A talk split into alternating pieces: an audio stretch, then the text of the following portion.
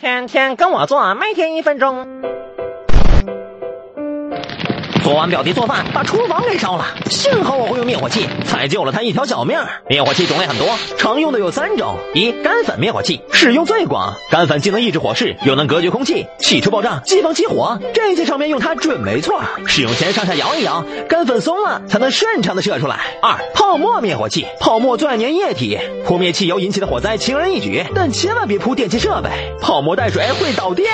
哎，灭火时倒立着喷，让桶内两种溶液交合。才能喷出泡沫。三、二氧化碳灭火器，金属火灾对它免疫，宽阔的地方也不管用，但它灭火不留痕，喷射不缓存，能轻松抢救任何珍贵资料，仪器仪表。使用时，桶内二氧化碳液体气化，会吸收热量，千万别用手抓喇叭筒外壁和金属连接管，别把女朋友冻伤了。扑灭火灾时，要对准火焰根部，站在顺风方向，否则烟都刮在脸上。